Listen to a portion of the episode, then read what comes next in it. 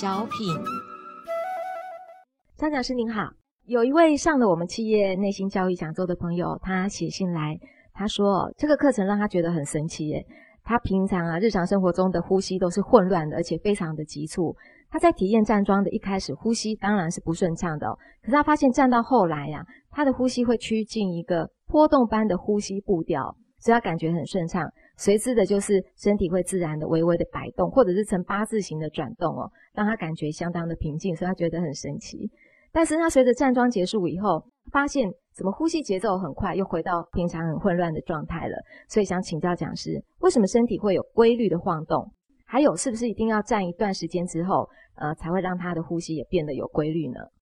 呃，我们先讲这个呼吸的问题啦。是，当一个人哦，他的注意力在反观在自己身上的所有自然的发生的时候，那个时候本性的节奏呢就会被唤起，是，然后你的七情六欲的干扰呢就会大幅降低，嗯，因为当你的思想一直往外想象着某些七情六欲的画面的时候，那么里面就六神无主，你的神性就消失，你的欲望就压过一切，所以呼吸就会非常短促。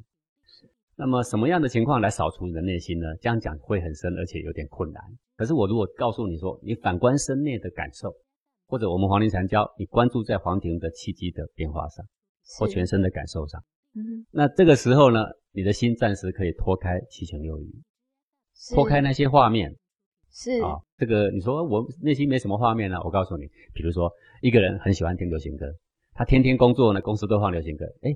你会发现很奇怪，当他晚上下了班哦，去到没有流行歌的地方，脑袋里一直播流行歌哦。对，就同样的道理，你一直都是在竞争技巧里面过活。虽然你现在离开了那个竞争的场所，可是呢，你内心、你的脑波里，微微不断产生的都是那些画面，都是那些思维。是什么样的方式？不要讲太深的学问，直接可以让你的心定下来，就是反观。反观，反观什么最快？直指人心。反观你的内心最快，就是黄庭。是，那么你只要跟着我所录好的静坐的 CD 的引导，或者是站桩的 CD 的引导，你就会达到这个效果。你就会透过反观，把七情六欲、烦恼、乖的所有情绪、八风都把它隔绝在外。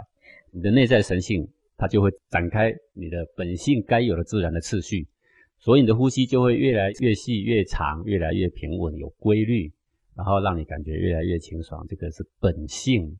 所隐藏的枢机呀，啊，本性所带来的一切的法义嘛，是自然在这里。那你说为什么？那我下来做怎么又开始紊乱了？那很简单嘛，一切的根源都在你的心嘛。是，好，然后一下来做，待会电视机一打开，收音机一打开，好，然后又是红尘滚滚的一切的俗事啊，那么它就会慢慢的，它又会恢复了原状。对，但是这个经过慢慢的锻炼，那你要有一种觉醒，嗯哼，呃，心是一切的根源。你的呼吸会乱，这个责任呢，怪不了别人，完全都在自己的身上。好，你会有什么样的心思，就会有什么样的情绪，就会有什么样的呼吸。透过慢慢的静坐跟站桩，啊，那么你就会渐渐接近本性的规律，认识本性啊，得到本性的好处。是，所以这位朋友他在后面啊，最后一行他就附注了，他就说，另外我觉得这个课程中啊。呃，放着讲师的这个引导 CD 就很好诶。我回家练习的时候，如果没有听到这样的 CD，效果完全不同。因为听着讲师的引导，就可以很自然的让身体照着讲师的引导去依序放松哦，真的是有差别。对啊，现在很多人拿我的 CD 当催眠曲，听说效果不错。是的。啊，刚刚还有一个问题没回答到，就是说他站桩的时候身体会晃。对。那么这种情况，我会要鼓励大家呢，你的身体晃动呢，不要让它。太过自由，也就是说，有的时候你身体晃动，因为时间比较好过，嗯，比较不那么苦，那么你就会有一点意念要想要去助长它，那这个时候又堕入上旋好奇，不如你要有一个意念稍微克制一下，那么过了这个契机比较紊乱的状态之后啊，它就会趋于稳定，稳定之后啊就不会再晃。讲的意思是说，是因为里面的气机比较混乱，所以他才会这样的。我所谓混乱是阴阳相搏啦。什么叫阴阳相搏啦？因为一般的人呢，他的身体里面阴气盛，站桩会培养阳气，这阳气慢慢上来，跟阴气慢慢一样大的时候，两个就要打架。